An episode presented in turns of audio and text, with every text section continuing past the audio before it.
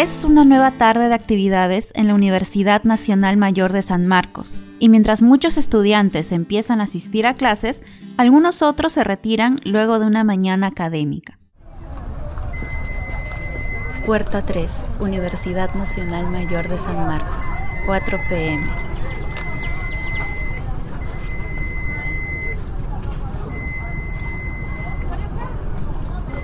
Uno de estos últimos casos es el de Karen, estudiante de la Facultad de Letras y Ciencias Humanas, quien sale de su facultad presta a llegar a su casa.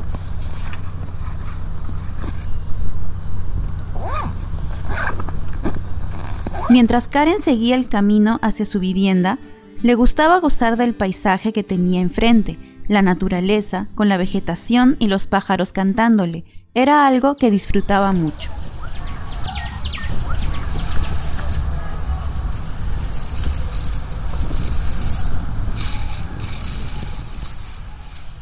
Karen también disfrutaba de tararear alguna canción que se aprendiera. No sabía silbar muy bien, la verdad.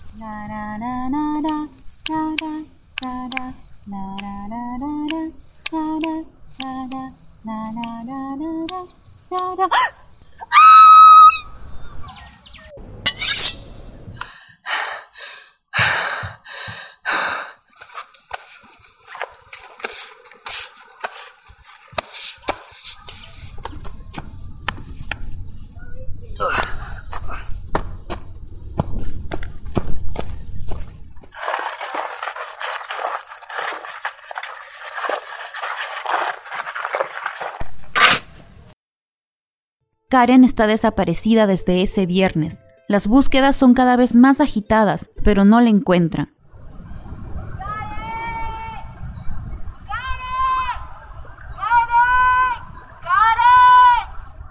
Hasta que llega el momento temido por todos.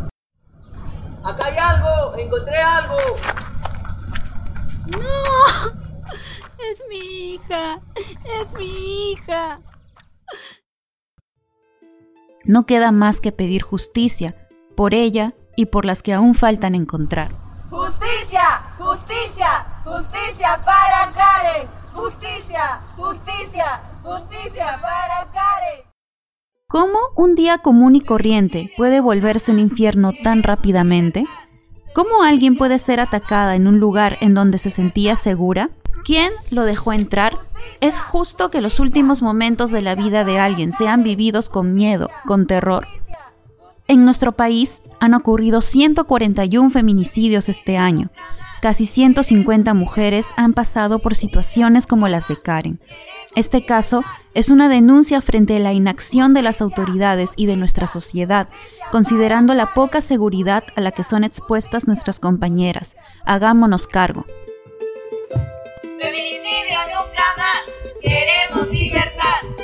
Feminicidio nunca más, queremos libertad.